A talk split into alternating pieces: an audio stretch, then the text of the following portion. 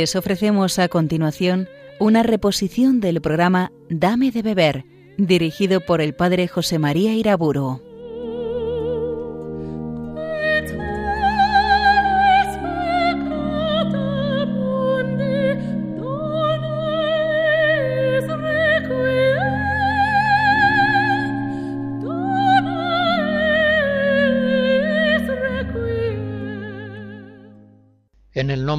Padre, del Hijo y del Espíritu Santo. Comencemos como siempre pidiendo la gracia de Dios para hacer con provecho espiritual este tiempo de meditación. Digámosle al Señor con palabras del Salmo 118. Lámpara es tu palabra para mis pasos, luz en mi sendero. Tus preceptos son mi herencia perpetua la alegría de mi corazón. Inclino mi corazón a cumplir tus leyes siempre y cabalmente. Inicio hoy una serie de conferencias sobre los enemigos del hombre, el demonio, la carne y el mundo. Que son tres enemigos es algo ciertamente enseñado en la Biblia y muy especialmente en el Evangelio. En la parábola del sembrador, por ejemplo, en Mateo 13, nuestro Señor Jesucristo señala la acción del demonio. Viene el maligno como un pájaro y arrebata lo que se había sembrado en su corazón.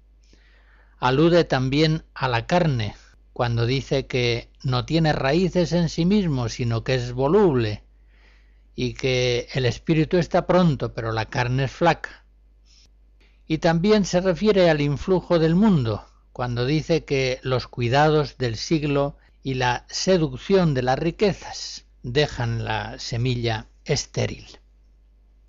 Todo el Nuevo Testamento nos está enseñando, a partir del Evangelio, que la perfección cristiana consiste positivamente en una transfiguración completa del hombre en Cristo, una transfiguración que negativamente implica una renuncia a la vida según la carne, el mundo y el demonio.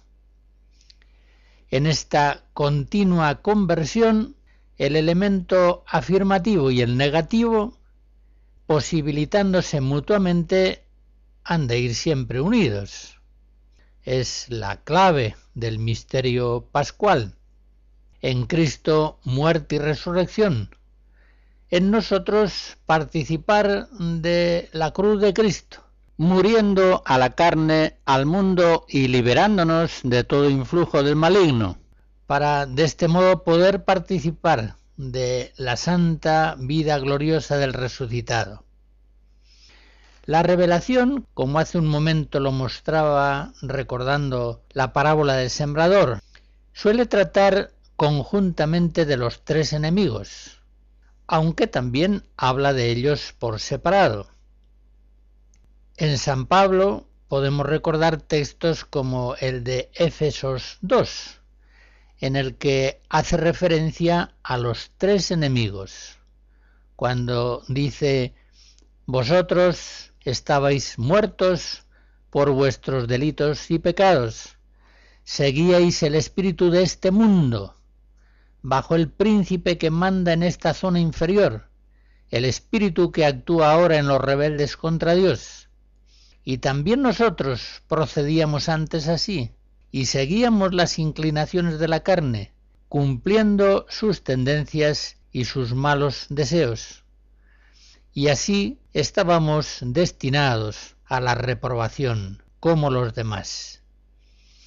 La enseñanza del apóstol es clara vivir abandonado a los deseos del propio corazón, eso es la carne, seguir las pautas mentales y conductuales del siglo, eso es el mundo, es equivalente a estar más o menos sujeto al influjo del príncipe de este mundo, el demonio.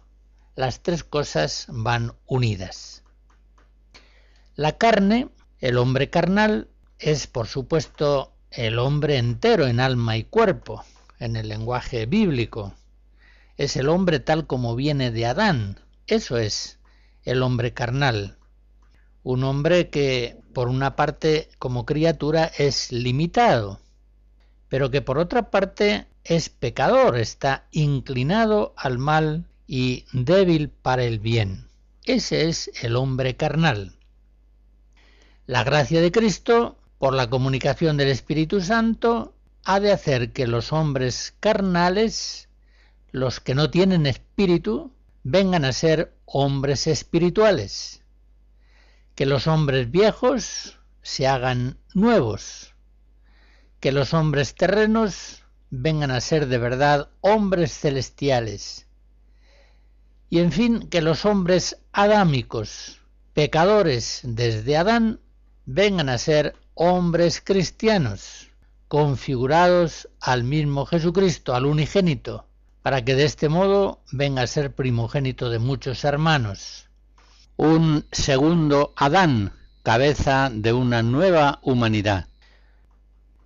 Pero el hombre carnal se aferra a sus propios modos de pensar, de sentir, de querer, de vivir, y de este modo se resiste al Espíritu Santo, que quiere purificarle y renovarle todos esos modos en fe, esperanza y caridad. Ya se ve pues que sin la mortificación de la carne es imposible la renovación en el espíritu. Junto a la carne está la acción del mundo. El significado de la categoría bíblica y tradicional del mundo ya lo conocemos.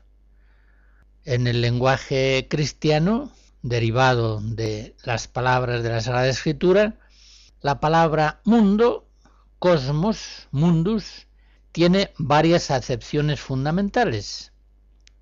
Las dos principales son la de mundo cosmos, la creación, la obra buena de Dios, el conjunto de las criaturas. Pero junto a esa acepción viene el mundo pecador, que es ese mismo mundo en cuanto trastornado e inficcionado por los errores y los pecados de los hombres en los números 31 al 34 y en otros lugares habla el catecismo del mundo cosmos. Y del mundo pecador podemos ver lo que enseña, por ejemplo, en el número 401-408. En tercer lugar, el demonio, o por mejor decir, los demonios, son los ángeles caídos que combaten en los hombres contra la obra del Salvador. Por eso, cuando en el Padre Nuestro pedimos la liberación del mal, somos conscientes de que, como dice el Catecismo en el número 2851, el mal no es una abstracción, sino que designa a una persona, Satanás, el maligno, el ángel que se opone a Dios. Pues bien, demonio, mundo y carne son tres combatientes que luchan aliados entre sí contra la salvación del hombre, contra la renovación del hombre carnal que ha de hacerse en Cristo hombre espiritual, por obra del Espíritu Santo. La carne y el mundo vienen a ser casi lo mismo. En uno y otro caso es el hombre adámico, el hombre herido por el pecado que le diremos carne cuando es considerado personalmente y hablaremos de mundo cuando consideramos al hombre adámico colectivamente. Carne y mundo actúan, por supuesto, en una complicidad permanente. De hecho, en cuanto la persona se despierta espiritualmente, en cuanto comienza a tender hacia la perfección, experimenta al mismo tiempo el peso de la carne y la resistencia del mundo en el que vive. Antes, cuando este hombre no buscaba la perfección evangélica, carne y mundo le eran tan connaturales que apenas sentía su carga y su atadura.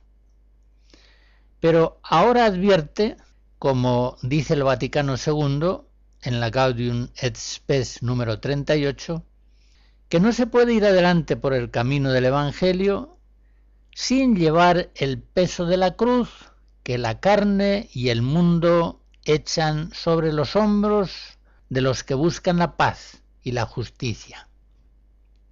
Por otra parte, mundo y demonio actúan también íntimamente unidos. Ya nos dice el Nuevo Testamento que el demonio es el príncipe de este mundo, Juan 12, o como dice el apóstol en 2 Corintios 4, es el Dios de este mundo. En fin, iniciamos esta serie de conferencias partiendo de esa convicción de fe de la Iglesia, que el concilio de Trento expresa diciendo que los cristianos estamos en lucha con la carne, con el mundo y con el diablo. Y San Juan de la Cruz, en las cautelas a un religioso, advierte que para vencer a uno de estos enemigos es menester vencerlos a todos tres. Y enflaquecido uno, se enflaquecen los otros dos. Y vencidos todos tres, ya no le queda al alma más guerra. Libre ya de la carne y del mundo, libre ya de todo influjo del maligno, queda pues el hombre en paz, queda libre para vivir el Evangelio, para amar a Dios y al prójimo, para ser dócil a la acción renovadora del Espíritu Santo que quiere hacer en él un hombre nuevo. Añadiré una breve consideración a esta introducción al tema. Aunque sea obvio, convendrá recordar que la lucha espiritual cristiana queda paralizada cuando apenas se cree en la existencia real de sus enemigos. ¿Qué combate espiritual puede mantener aquel cristiano que no cree en el demonio? que no cree en la pecadora condición carnal del hombre y que tampoco ve el mundo como una estructura de pecado, que procede del pecado y que al pecado inclina. Este cristiano está destinado a ser vencido por el demonio, la carne y el mundo. Comenzaré en esta primera meditación por hablar de nuestra lucha espiritual contra el demonio. Escucharemos fragmentos de la primera parte de la Misa de la Coronación de Mozart.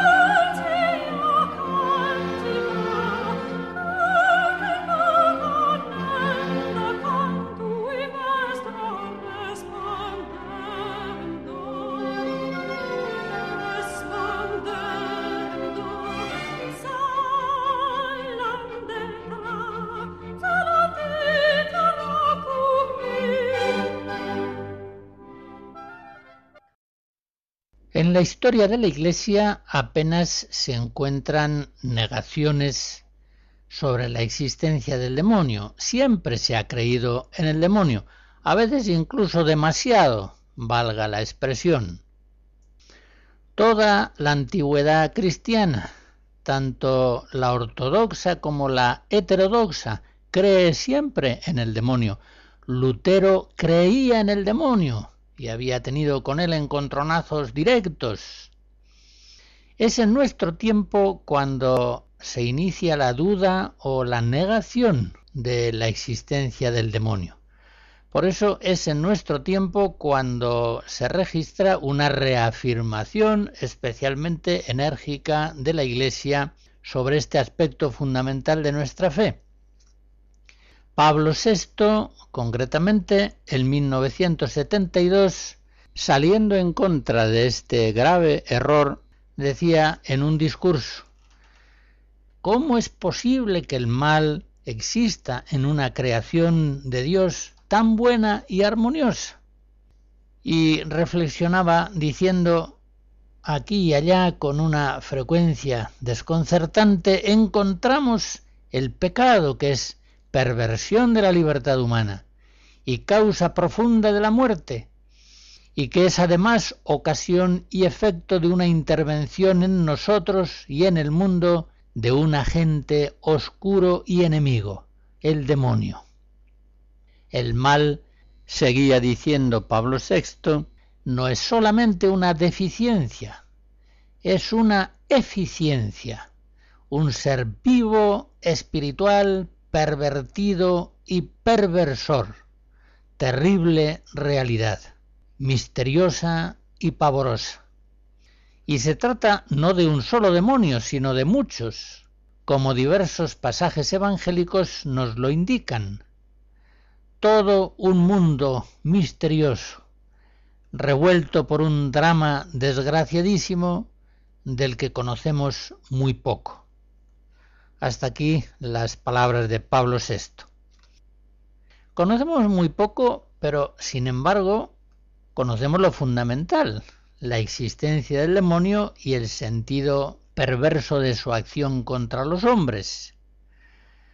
Debemos, por tanto, hablar del demonio, según lo que nos ha sido revelado. Debemos denunciar sin temor a nada su existencia y su acción. San Juan Crisóstomo decía en una ocasión, no es para mí ningún placer hablaros del demonio, pero la doctrina que este tema me sugiere será para vosotros muy útil. Sencillamente es una doctrina necesaria. Un cristiano que ignora la existencia y la acción del demonio está perdido. Está combatiendo simplemente contra sí mismo y hasta cierto punto también con el mundo, pero no se da cuenta de aquello que San Pablo enseña en Éfeso 6, que nuestra lucha no es simplemente contra la carne y la sangre, sino contra los espíritus del mal, los demonios. La ignorancia o incluso la negación del demonio trastorna y falsifica toda la espiritualidad cristiana y la trivializa como si la salvación del hombre consistiera solamente en la superación de sus propias debilidades, vencer la carne. En el Antiguo Testamento, en forma todavía imprecisa, ya la Biblia va revelando la existencia del demonio, discierne su acción maligna. En la tentación primera de Adán y Eva es el demonio la serpiente que engaña y seduce a nuestros primeros padres. Es Satán, que en hebreo significa el adversario. Es un ser viviente enemigo del hombre. Es el espíritu de la mentira que levanta falsos profetas, se dice en 1 Reyes 22. El demonio en el Antiguo Testamento aparece como el gran ángel caído que no pudiendo nada contra Dios, embiste contra la creación visible, contra el hombre, que es su jefe, y busca que toda criatura como él se rebele contra el Señor del cielo y de la tierra. En este sentido, la historia humana viene a ser el eco de aquella inmensa batalla en el cielo, cuando Miguel con sus ángeles vence al demonio y a los suyos. Y por eso hay en la historia humana una sombra continua pavorosa, pues, como dice el libro de la sabiduría, en el capítulo 2, por esta envidia del diablo entró la muerte en el mundo, y la experimentan aquellos que le pertenecen. La revelación del diablo se hace plena con Cristo en el Nuevo Testamento. La lucha entre Cristo y Satanás es tema central del Evangelio y de las cartas apostólicas. El Nuevo Testamento da sobre el demonio una revelación mucho más clara y cierta que la que había en el Antiguo. El Evangelio relata la vida pública del Salvador comenzando por aquel encontronazo en el desierto con el diablo. Mateo 4. Fue llevado Jesús por el Espíritu al desierto para ser tentado por el diablo. Ahí se inicia y ahí se manifiesta la misión pública de Jesús entre los hombres, liberarles de la cautividad del demonio a causa del pecado y comunicarles la libertad propia de los hijos de Dios, en una palabra, redimirlos de su cautividad. En el Nuevo Testamento, en los Evangelios concretamente, de un lado está Satanás, príncipe de un reino tenebroso, formado por muchos ángeles malos, Mateo 24, y formado también por los hombres pecadores, que más o menos le están sujetos.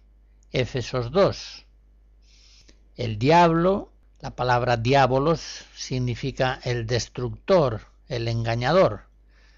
El demonio, daimon, palabra que expresa una potencia sobrehumana, un espíritu maligno. El demonio tiene un poder inmenso. Dice el apóstol Juan en 1 Juan 5 que el mundo entero está puesto bajo el maligno. Y Cristo en Mateo 9 le llama el príncipe de los demonios. En Juan 12 el príncipe de este mundo. Y el apóstol Pablo, como antes recordaba, le llama el Dios de este mundo. 2 Corintios 4. Por tanto, estas fórmulas nos están expresando que el demonio forma un reino en el mundo, opuesto, contrapuesto al reino de Dios, y que los súbditos suyos son los pecadores, pues como dice San Juan en 1 Juan 3, aquel que comete pecado, ese es del diablo. Lo mismo nos dice la carta segunda de San Pedro en el capítulo 2. Así pues, con el orgullo de este poder sobre el mundo, Satanás le muestra en el desierto a Jesús con arrogancia todos los reinos y la gloria de ellos. Y le tienta directamente, sin rodeos, todo esto yo te lo daré si postrándote me adoras. Son palabras presuntuosas, pero hasta cierto punto verdaderas. Satanás, en efecto, puede dar el mundo a aquel que por el pecado, la mentira, las malas riquezas, se haga adorador suyo. Lo estamos viendo cada día, que es así. Tres asaltos hace el demonio contra Jesús en las tentaciones del desierto y en los tres intenta convertir a Jesús a un mesianismo temporal y político, que era el mesianismo esperado por el judaísmo del tiempo de Cristo. Un mesianismo en parte compartido por los mismos apóstoles, hasta que son iluminados por el Espíritu Santo en Pentecostés. Satán tienta realmente a Jesús en el desierto. Es una tentación real la del demonio sobre Jesús. Así se considera en la carta a los Hebreos 2 y 4. Y en esa tentación le ofrece una liberación de la humanidad sin efusión de sangre. Una redención hecha por las buenas, digámoslo para entendernos. La misma tentación habrían de sufrir después, a través de los siglos, los discípulos de Cristo. Por tanto, según estas frases de la Escritura que he recordado, de una parte está Satanás y del otro lado está Jesús, dándonos en ese marco austero del desierto la manifestación primera de su poder irresistible contra el demonio. Desde el principio de la vida pública, en esa escena de las tentaciones del desierto, se ve el Hijo de Dios que se manifiesta para destruir las obras del diablo. 1 Juan 3. Se hace patente que el príncipe de este mundo no tiene poder alguno sobre él. Juan 14. Porque no hay en Jesús pecado alguno. Juan 8. Es un primer enfrentamiento dramático, el de las tentaciones del desierto, que termina cuando Jesús impera con fuerza irresistible al demonio diciéndole, apártate, Satanás. Lo echa fuera como a un perro.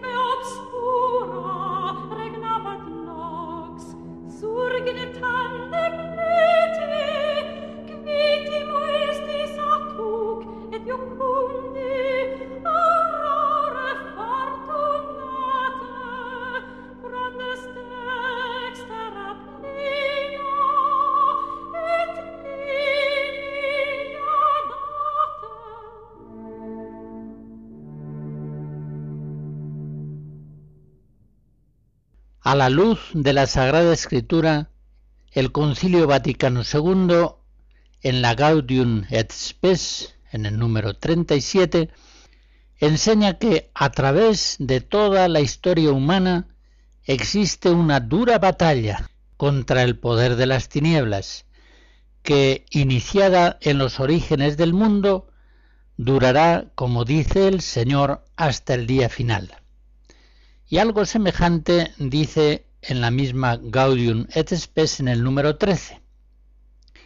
Toda la vida humana, la individual y la colectiva, se presenta como lucha y por cierto dramática entre el bien y el mal, entre la luz y las tinieblas. El Señor vino en persona para liberar y fortalecer al hombre, renovándole interiormente y expulsando al príncipe de este mundo que le retenía en la esclavitud del pecado. El Concilio Vaticano II, al entender toda la historia de la vida humana como una lucha permanente entre la luz y las tinieblas, entre Cristo y el diablo, entre el mundo y el reino de Dios, no hace sino expresar la fe de la Iglesia.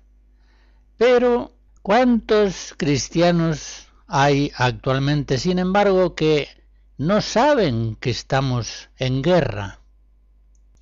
que no participan consciente y empeñosamente en esta lucha continua entre la luz y las tinieblas que se inició al comienzo de la historia humana y no terminará hasta la victoria final de Cristo en la parusía, cuando Él vuelva de nuevo. El diablo hasta entonces será siempre el tentador por excelencia, como lo vemos en los primeros capítulos del Génesis. Su objeto es descarriar a los fieles, sacarlos del camino del Evangelio, sustraerlos del señorío de Cristo para sujetarlos a sí mismo. 1 Timoteo 5. Y el arma del demonio será siempre la misma, la que empleaba en las tentaciones contra Jesús en el desierto, la astucia, el engaño. Como dice Jesús, el demonio es un mentiroso, es el padre de la mentira. Juan 8 que adquiere las mejores apariencias para seducir a sus víctimas. Es un lobo con piel de oveja. Mateo 7. Es ángel de las tinieblas que a veces se disfraza de ángel de luz. 2 Corintios 11. Es el diablo que, con el auxilio de muchos que están sujetos a su influjo, trata de extraviar a las naciones de la tierra. Apocalipsis 12. Por todo ello, se opone como la noche al día a Cristo y a aquellos que son de Cristo. Cristo es la luz del mundo, es la verdad, el camino, la vida.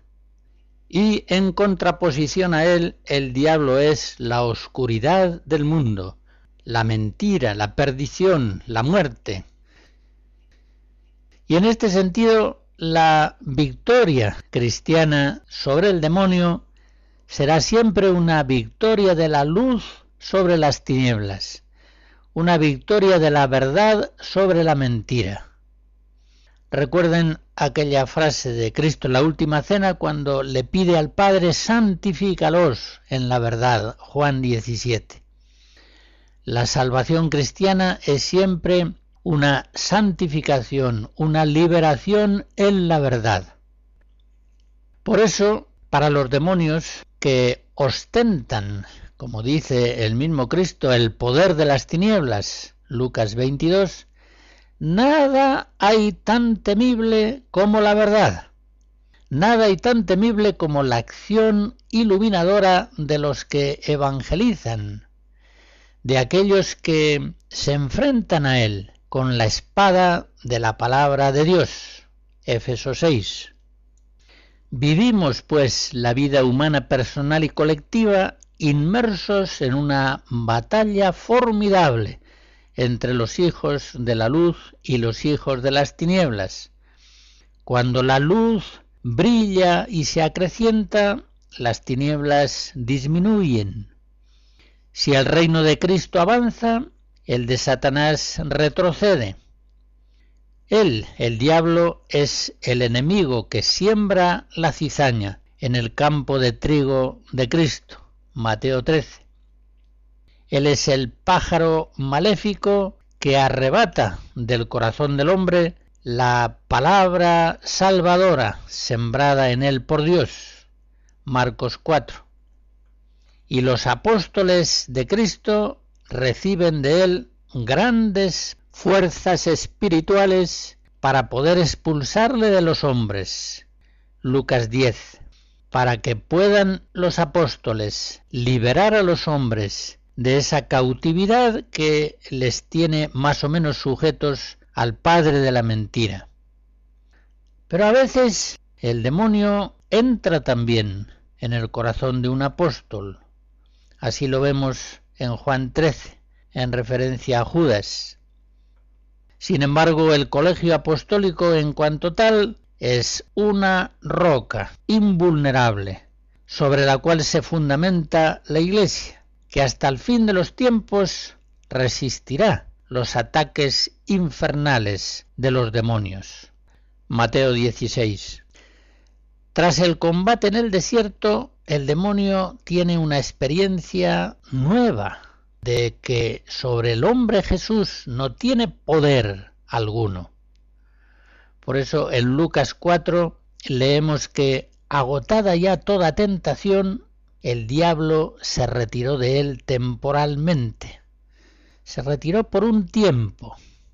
En la cena, cuando Cristo instituye la Eucaristía, dentro de ese misterio sagrado santísimo. Logra, sin embargo, Satanás entrar en Judas. Lucas 22, Juan 13.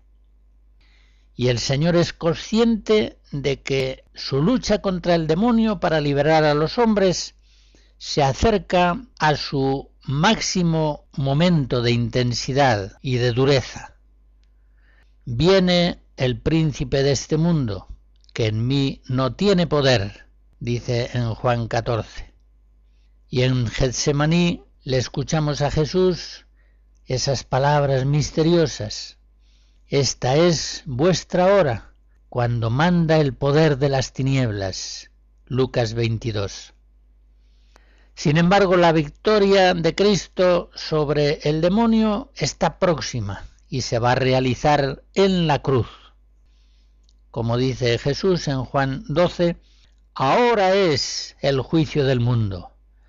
Ahora el príncipe de este mundo será arrojado fuera, y yo, cuando sea levantado de la tierra, atraeré a todos hacia mí.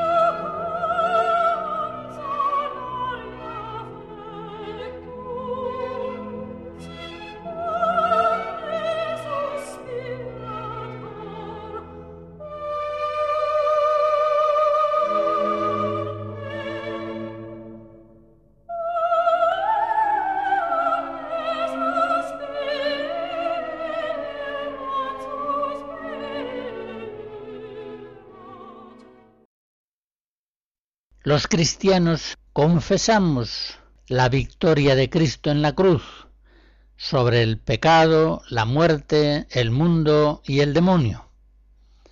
Pero Satanás, aunque inicialmente vencido en la cruz, sigue hostilizando a los discípulos de Cristo. Persigue especialmente a los apóstoles, cuya misión trata de impedir y paralizar Recuerdo, por ejemplo, aquella frase de San Pablo en 1 Tesalonicenses 2, cuando dice, pretendimos ir a tal lugar, pero Satanás nos lo impidió. Los apóstoles eran conscientes de que el demonio había de hostilizarles a ellos de un modo especial.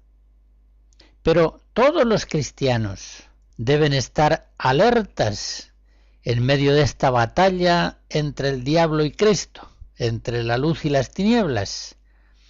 Todos deben estar alertas para, como dice San Pablo en 2 Corintios 2, no ser víctimas de los ardides de Satanás, pues no ignoramos sus propósitos. Sabemos por la fe que la Iglesia en esta batalla inmensa lleva las de ganar. Así lo dice San Pablo en Romanos 16. El Dios de la paz aplastará pronto a Satanás bajo vuestros pies. Y Jesús afirma con palabras de verdad irresistible, el príncipe de este mundo ya está condenado. Juan 16. El libro del Apocalipsis, el último que forma la Biblia, es una contemplación de la historia de la Iglesia entendida como una inmensa batalla entre los que son de Cristo y los que son del diablo.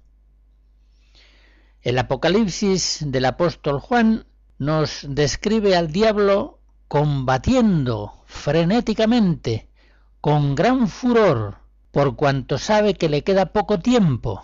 Apocalipsis 1.12. Lo sabe el diablo y ahora dirige su acción rabiosa contra los que guardan los preceptos de Dios y mantienen el testimonio de Jesús. Apocalipsis 12. A veces el demonio ataca a los hombres personalmente, directamente, pero normalmente los ataca sirviéndose del mundo, es decir, de todo ese conjunto de personas, instituciones, mentalidades y costumbres que están bajo su influjo. En efecto, el Apocalipsis nos muestra cómo el dragón infernal, Satanás, es el que da poder a las bestias. Apocalipsis 13. A esas bestias que se alzan en la historia humana como grandes poderes. Esas bestias maléficas, el imperio romano, el imperio marxista comunista, el imperio del liberalismo, esas bestias reciben todo su poder del dragón infernal.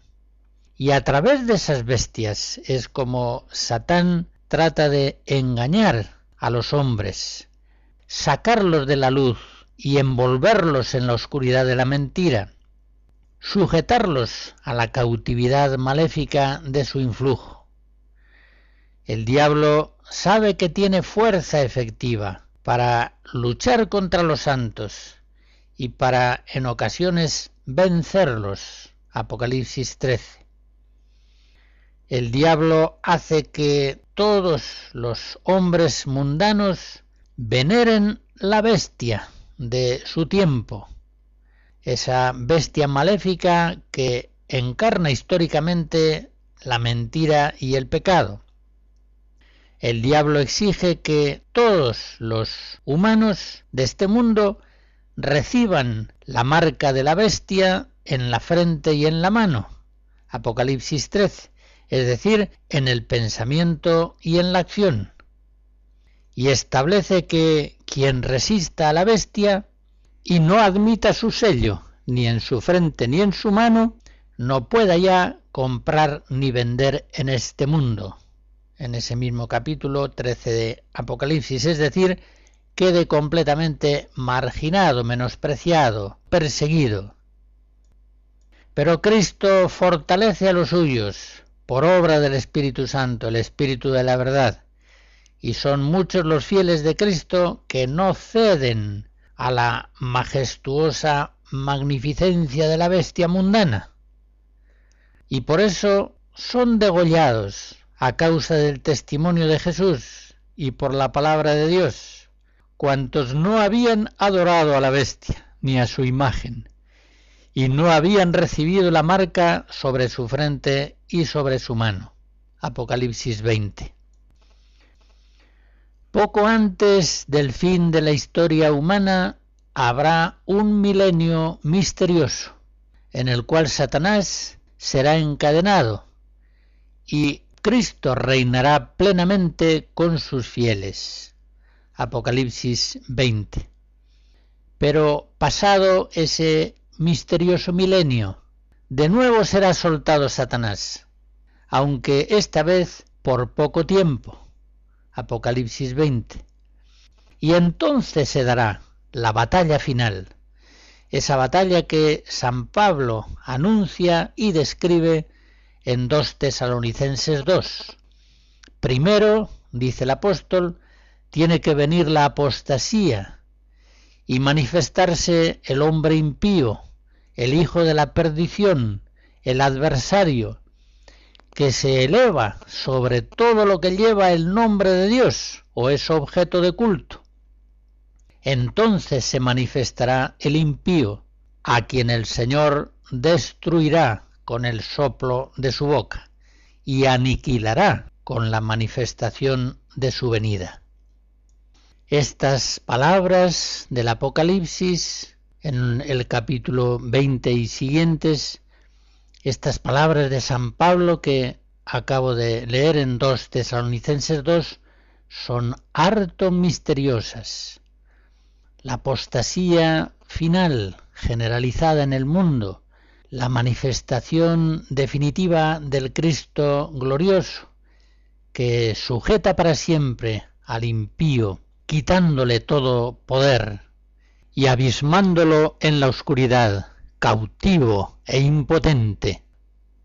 Son palabras misteriosas, y será bueno que acudamos al catecismo de la Iglesia, concretamente en el número 675 y siguientes, para entenderlas en su justo sentido.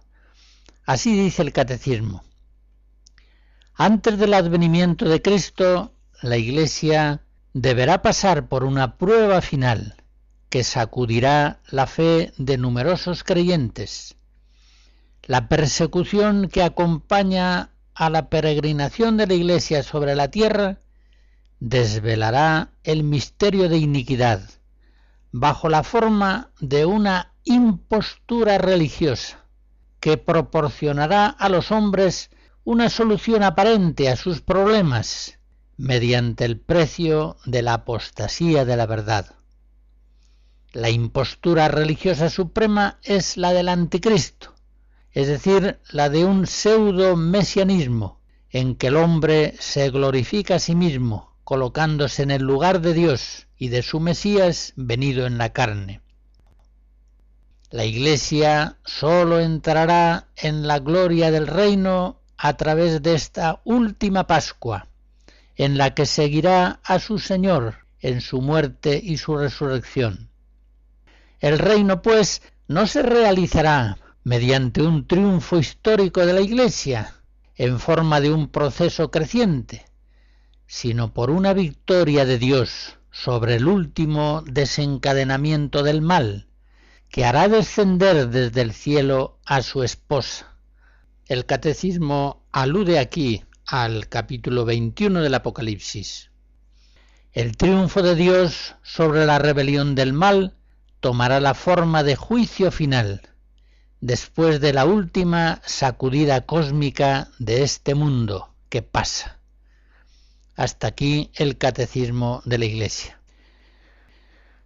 Vuelvo al comentario que antes hacía. ¿Cuántos cristianos mundanizados viven el presente ignorando completamente estas batallas formidables? Consecuentemente, no participan bajo las banderas de Cristo en un esfuerzo positivo para colaborar con Dios en el establecimiento de su reino y en la salvación de los hombres. Vemos incluso a veces a estos cristianos mundanos que ponen su esperanza en fuerzas falsas de salvación intramundana, incluso en partidos políticos. Por otra parte, no mantienen esa actitud alerta vigilad y orad para no caer en la tentación, pues no se dan cuenta de que están viviendo dentro de una guerra formidable.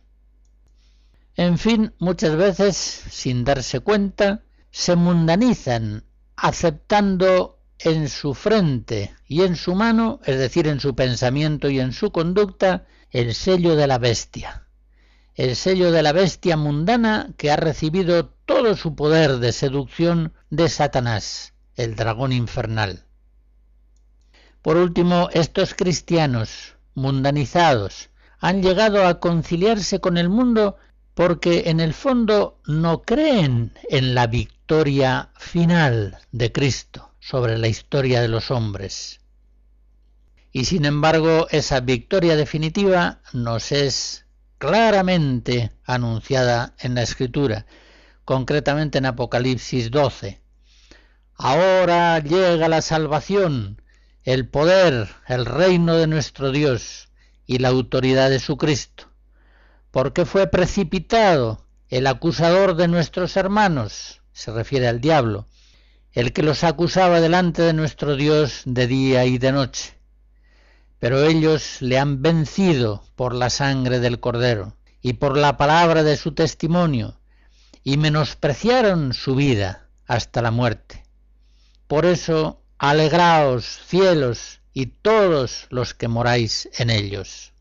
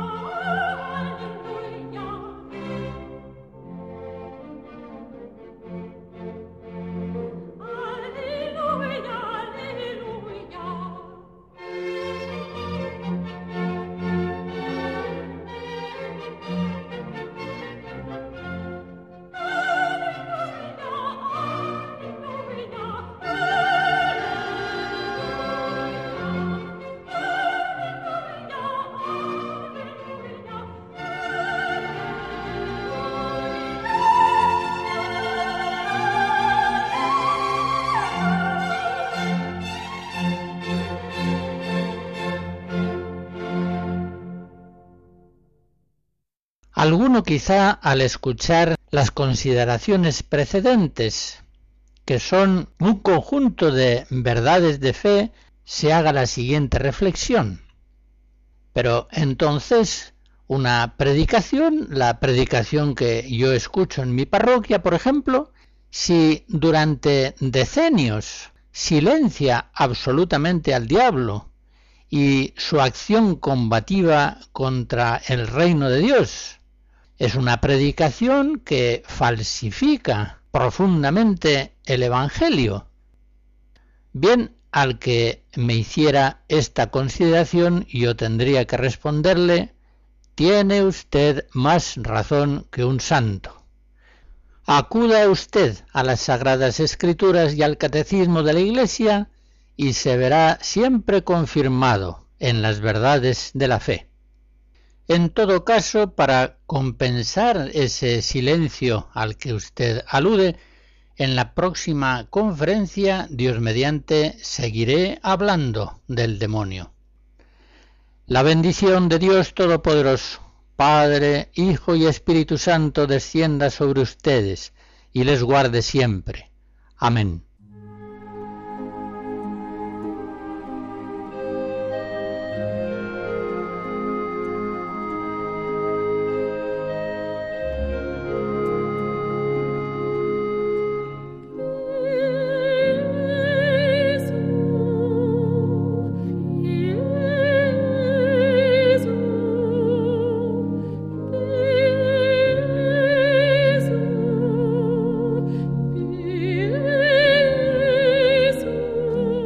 Han escuchado en Radio María una reposición del programa Dame de beber, dirigido por el padre José María Iraburo.